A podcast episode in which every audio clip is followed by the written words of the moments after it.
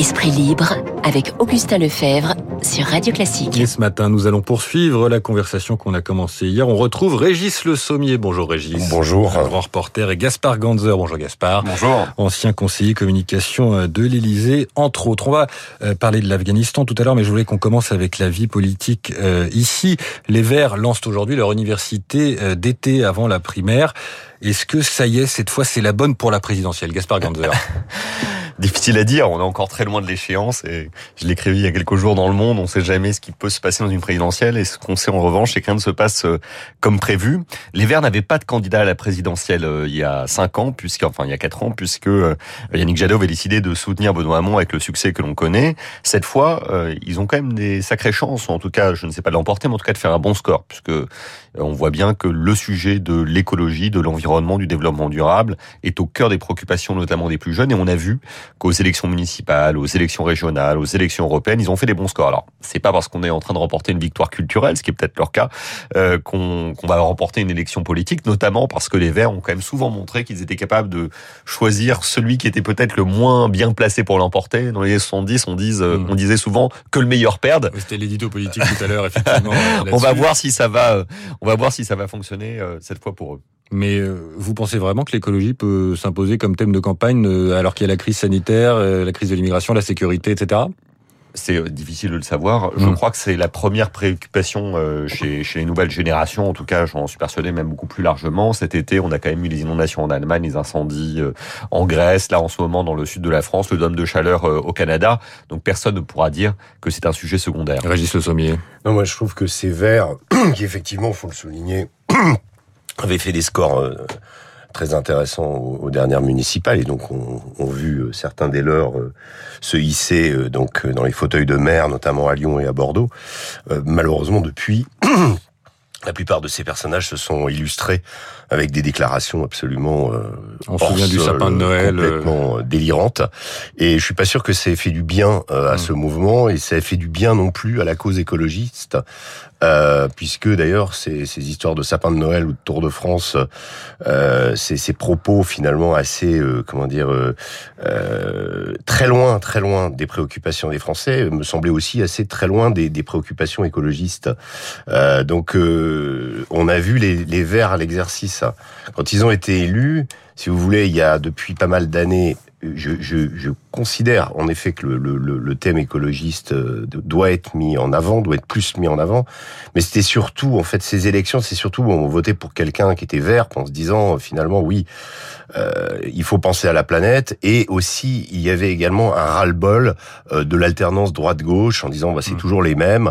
Donc finalement, pas mal de gens se disaient aux, élections municipales, municipales, pourquoi pas euh, élire un, un, un, avoir un maire écologiste, ça va, voilà, ça sera bien pour la ville. Et en réalité, on, est, on, on, sait, on sait, ils se sont illustrés en étant des doctrinaires, des idéologues, transportant des, des idées d'ailleurs totalement très très éloignées des préoccupations de la plupart des Français d'accord. non, je suis pas d'accord parce que bon après c'est une question de, de, de, de positionnement, mais en, tout cas ce que je sais, c'est que euh, l'écologie, en tout cas telle qu'elle est conçue aujourd'hui, suppose une forme de radicalité. Il y a une attente de radicalité chez les lecteurs écologistes, ou en tout cas une grande partie d'entre eux. Et je suis pas sûr que quand il y a eu les déclarations sur le Tour de France, sur l'aviation à Poitiers, hmm. etc., le cœur de l'électorat écologiste, notamment les plus jeunes, n'ait pas apprécié ces déclarations. Parce, que, parce que le Tour de France, c'est polluant, en effet. Non, mais le... du vélo, c'est polluant. Il est tout à fait possible de ne pas partager ce point de vue. c'est même pas ça. Ce n'est pas un point de vue écologiste, un point de vue non. Euh, que le Tour de France est quelque chose de machiste. Euh, voilà, c'est ça qui est sous-jacent. Et ce n'est pas, ça n'a pas de rapport avec l'écologie en tant que telle. Vous pouvez donc, euh, ce sont des idéologues, ce sont des gens qui, qui, qui, voilà, qui sont dans des carcans idéologistes, idéologiques, et euh, voilà, et qui tentent de les appliquer. C'est tout. Mais vous pouvez ne pas être d'accord, mais ce que je, ce que je dis, c'est que je pense qu'il y a une attente de radicalité de cette partie de l'électorat qui est effectivement décroissant, qui n'aime pas la compétition, euh, qu'elle soit sportive, professionnelle ou autre. Et on peut ne pas apprécier, ne pas partager ce point de vue, mais il existe dans la société. Et le sous-estimer, c'est ne pas comprendre qu'il y a une grande partie de l'électorat qui aujourd'hui se reconnaît là-dedans. Une grande partie Ah oui, je pense. Ah bah, je, vous Bon, allez je crois pas du tout. Si si, je pense. Je pense que En tout cas, je pense qu'ils ont été élus sur sur des, des thèmes Non. qui qui sont chers à pas mal de gens. Il y a des gens qui se disent oui, il faut qu'on s'intéresse vraiment et que ça fait fasse partie des thèmes des thèmes des partis politiques qui ne sont pas assez mis en avant par les autres partis politiques qui restent sur les thématiques que vous avez décrites tout à l'heure de la sécurité, euh, de l'immigration euh, et, et de, du sanitaire. Là, euh, ils ont été élus, je pense, parce qu'il y a une sorte de vide politique qui s'est fait en France et on les a vus à la manœuvre et ce sont des gens, pour reprendre une expression à la mode, totalement hors sol. Voilà. Et, et, et- et là, par contre, c'est- ouais, allez-y. Comment comment est-ce que vous expliquez qu'à Grenoble, Éric Piolle a été réélu, par exemple? Bah, il a été réélu. euh, voilà, euh, je, je n'ai pas, moi, je, je n'étudie pas la sociologie. De, de- de- En revanche, je connais très bien les gens de Bordeaux et les gens de Bordeaux sont ulcérés. Enfin, une grosse partie des gens de Bordeaux sont ulcérés d'avoir un maire pareil, euh, regrettent le temps d'avant. euh, et je suis à peu près certain que qu'à Lyon, euh, ils, euh, comment, ils, ils font le même constat. Voilà. Sur les maires écolos, justement, ils se disent prêts à accueillir des réfugiés euh, afghans. Réponse cinglante de Marlène Schiappa, ministre déléguée à la citoyenneté, euh, notamment à propos d'Éric Piolle. Éric Piolle n'est pas capable de venir à bout d'un groupuscule local de promotion du Burkini à Grenoble et il donne des leçons de géopolitique au mépris des services de l'État mobilisés jour et nuit qui n'ont pas attendu sa vidéo pour organiser l'accueil des réfugiés. Euh, Gaspard Ganzer, c'est une bonne opération de com politique, euh, comme Paul, cette, Bah, ces, ces vidéos de- bah, des écolos? Encore une fois, c'est extrêmement bien joué euh, d'un d'un point de vue tactique. Euh, ils organisent le débat autour d'eux. Mm. Euh, c'est euh, ils, ont- ils ont suscité euh, la réaction de, de, de Marlène Schiappa, parce que visiblement ils ont appuyé là où ça fait mal. Moi, je pense qu'ils moi, ont pas raison. Mais faut- je, faut- je peux essayer de terminer la phrase. Ouais, je- c'est, n'importe quoi. La réaction de Marianne Schiappa, a été excellente Mais- face, encore une fois, à une prise de position on va- on va laisser- totalement déconnectée. voilà, et je vais vous Non, expliquer, mais allez-y. Non, il n'y a pas, a de problème. Je, je pense qu'ils ont visé juste. Mm. Euh, et, euh, et Marlène Schiappa, évidemment, de façon épidermique, euh, a mal réagi parce qu'on se souvient que les premières déclarations d'Emmanuel Macron sur la question euh, des réfugiés étaient un peu maladroites ou en tout cas ambiguës. Il a d'ailleurs euh, eu besoin de Bah, les, de en même temps, mais il de a eu les préciser, il a eu besoin de, de les préciser. Et les écologistes, on peut les trouver une nouvelle fois radicaux, ils ont peut-être tort. En revanche, ce qui est certain, c'est qu'ils arrivent à organiser le débat autour d'eux. Mm. Et quand on arrive à organiser le débat autour de soi, on a déjà gagné une première victoire. Régis Le Sommier. Oui, parce qu'on organise le débat dans, en, en général sur un mot euh, comment ou choquant ou sur une bêtise absolue. Moi, je me souviens de d'élus euh, comment écologistes qui avaient euh, il y avait une histoire de yacht club euh, en, en région parisienne et euh, ils avaient compris que euh, en fait on allait financer des yachts euh, Un moteur. sur la base nautique à côté. Donc ils n'avaient pas volé, ils n'avaient pas voté. Voilà. Ça, c'est assez drôle. Voilà, et, et- et voilà, et à chaque fois c'est consternant de Alors qu'il s'agissait de bateaux à voile. et- et là, là encore une fois, on est sur, euh, on dit que la- l'action de la France en Afghanistan est une honte. On peut reprocher des choses à la France en Afghanistan. Euh, D'abord, son armée s'est repliée, je le rappelle, en 2012. Euh, et puis, euh, ce qui s'est passé sur l'évacuation, d'abord des premiers 750 euh, traducteurs et euh, comment interprètes euh, de là-bas, ça a été organisé par l'ambassade. Euh, il y a un accueil qui se fait. On peut pas accueillir tous les Afghans, Mm. c'est une réalité. Pour aller dans le sens d'Emmanuel Macron, je pense que c'est ce qu'il a voulu dire. Euh, moi, je connais très bien l'Afghanistan. Euh, je peux vous dire qu'il y a des gens là-bas qu'on n'a pas envie d'accueillir chez nous. Je peux vous le dire. Là, c'est une société qu'il faut comprendre. Les gens qui vivent en Afghanistan depuis deux générations vivent dans la guerre. Ils ne connaissent que ça.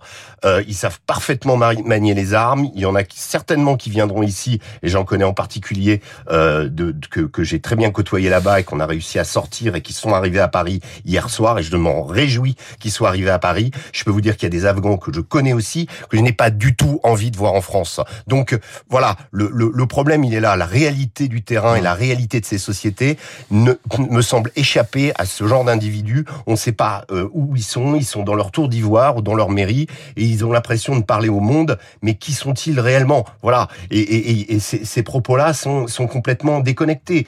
En revanche, le, travail que fait David Martinon euh, en Afghanistan, c'est un travail oui. incroyable. Ça fait trois ans et demi qu'il est euh, à la tête de l'ambassade de France et il a réussi à sortir un certain nombre de gens qui étaient menacés de mort. Voilà. Mm. 8h48 sur Radio Classique. Nous sommes en direct avec le grand reporter Régis Le Sommier et le communicant Gaspard Ganzer. On va parler maintenant euh, plus en détail de la, de la situation euh, sur place. Régis, après la sidération de, de ces premiers, de ces derniers jours, la prise de, de Kaboul, est-ce qu'on peut voir un, un mouvement de résistance s'organiser? C'est ce que disait tout à l'heure notre, Oui. Notre invité, le général Dominique Trinquant, en parlant notamment des réseaux sociaux. Bah, bien sûr, il y a les réseaux sociaux, il y a une partie de la société afghane qui, au contact de l'Occident et notamment de l'occupation, enfin pendant l'occupation américaine, pendant 20 ans, a grandi euh, au diapason du monde, euh, à l'opposé de la société euh, que nous proposent les talibans, qui est une société de, de, de repli. Euh, et donc ces gens-là, euh, via les réseaux sociaux, en effet, c'est une, une des possibilités, vont pouvoir développer des mouvements de résistance. Il y a aussi le mouvement des, de, de résistance qu'essaye de, de mettre en place euh, Ahmad Massoud, donc le fils du commandant Massoud, dans sa région du Panjir, euh, en appelant bah, notamment des commandants anti-talibans à le rejoindre, en appelant Saleh, qui est des partis du gouvernement aussi, qui est, qui est lui aussi est dans le Panjir. On a vu euh, hier quelques vidéos justement de ces groupes qui commencent à, à se manifester en disant peut-être que la reconquête de l'Afghanistan commencera depuis le Panjir. Faut être réaliste, malheureusement. Ahmad Massoud n'a pas le poids politique qu'avait son père dans le pays euh, le Panjir est une région totalement isolée euh, euh, dans, dans, dans, les hauteurs et extrêmement difficile à contrôler. Hein. Même les Russes et les Américains, quand ils occupaient l'Afghanistan, ont toujours eu, toujours laissé un peu ces vallées de côté. oui, ça peut être le, le, le en tout cas, voilà, c'est la seule partie de l'Afghanistan aujourd'hui qui n'est pas contrôlée par les talibans. Euh, Est-ce que ça pourra donner l'essence d'un mouvement euh, qui va pouvoir reprendre le pouvoir en Afghanistan? C'est encore très euh, très difficile à dire. Je, partage totalement ce qui vient d'être dit parce que je pense qu'on va toujours un peu vite. C'est-à-dire que il y a quelques jours, euh, on était tous euh, effrayés, en tout cas estomaqués parce qu'il était en train de se passer la violence et la rapidité. Et là, quelques jours plus tard, on est déjà en train de se dire est-ce qu'il n'y a pas euh, la résistance qui est en train d'arriver? Donc je pense qu'il faut qu'on soit prudent et attentif. Ce qui est certain, c'est que la situation est instable, euh, euh, fragile, friable, et que bien malin est, mmh. celui qui va qui peut savoir ce qui va se passer dans quelques semaines ou en quelques mois. Régis, on évoquait hier la question de la drogue dans le pays. Ah les, les, talibans disent qu'ils veulent renoncer à, à la production. comment est-ce qu'ils vont faire pour gagner de l'argent, tout basiquement? Alors, les talibans, c'est un problème. Les talibans gagnent. Bonne question. les talibans gagnent de l'argent depuis depuis un petit moment. Euh, on pose toujours la question de leur financement en disant est-ce qu'ils sont financés par l'étranger? Oui, ils ont été aidés par la Chine. Euh, les, les, Pakistanais ont ouvert aux, talibans la, porte de, de, la Chine qui les a aidés euh, euh économiquement, qui a, qui, a, qui a commencé à avoir des liens depuis un petit moment avec eux.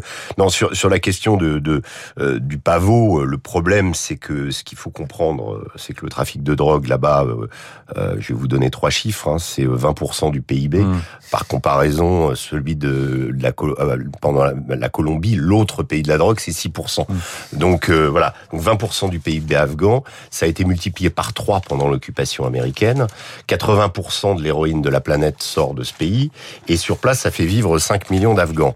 Seulement, ça fait vivre 5 millions d'Afghans. les planteurs de pavots, croyez-moi, ils sont pas plus nantis que le type qui mm. plante du blé ou de la ou, de, du maïs. Hein. ça lui rapporte pas grand-chose. Donc euh, brûler les cultures comme l'avaient fait les talibans en 1996, où ils ont quand même éradiqué 95% des cultures de pavots à l'époque, euh, est-ce qu'ils vont le faire réellement en sachant que le mouvement taliban a lui aussi parliez de son financement, a lui aussi largement bénéficié du trafic de, la, de drogue. Bah oui, c'est ça. Euh, voilà, ils ont ils ont donc euh, utilisé ça. Euh, à l'époque, ça pouvait justifier dans le, au nom du djihad qu'on utilise. On est, le djihad vous permet d'utiliser euh, toutes les armes que vous avez euh, à, à, disposition, y compris des armes qui ne sont pas conformes. Et donc la drogue et l'argent de la drogue les a aidés. les talibans ont administré aussi au niveau de leur, vous me parlez de, de leur financement, le pays, les zones qu'ils ont reconquises. Euh, ils les ont administrés de façon assez rigoureuse. Euh, ils, ils, ont exploité les mines, ils ont les entreprises locales prélevant des taxes, etc., etc.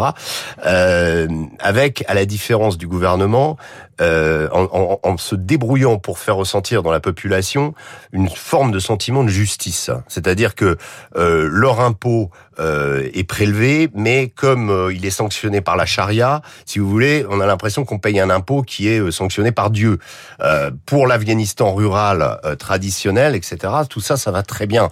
À la différence du gouvernement où un, un vous permettait d'aller, voilà. Et donc cette, cette corruption endémique de la société afghane à, des, à des niveaux incroyables. Hein. On voit le président qui est parti, je crois, avec 180 millions de dollars. il est obligé de laisser des, des sacs sur le tarmac de Kaboul. quand on a ce genre de comportement, on peut comprendre que la frugalité, en tout cas, et le, le style de vie que proposent les talibans et l'anticorruption dont ils, qu'ils affichent peut séduire l'Afghan qui est complètement ulcéré de voir depuis des années euh, des hommes politiques qui sont souvent des seigneurs de guerre, qui sont des véritables vautours, qui pillent le pays depuis très longtemps. Et ça, ça a joué vraiment en faveur de l'Afghanistan. Il faut le comprendre dans la popularité des talibans aujourd'hui parmi les Afghans. Bah, c'est un pays extrêmement pauvre euh, et euh, évidemment c'était extrêmement choquant que l'argent de l'aide internationale soit capté par, par une petite élite. Et hier d'ailleurs, Régis Lumier le disait, c'est ça va être aussi un terrain de jeu d'influence l'Afghanistan au cours des prochaines semaines.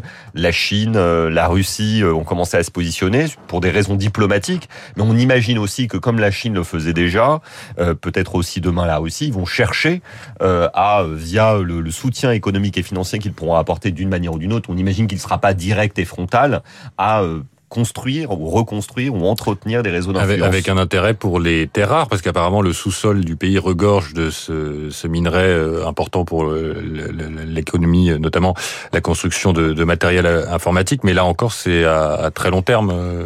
Euh. C'est pas tout de suite. Le, problème de l'Afghanistan par rapport justement aux ressources que son, son sous-sol contient, euh, c'est de le contrôler. Mmh. Et ça, euh, même les talibans, on n'est pas sûr que les talibans arriveront à contrôler l'Afghanistan.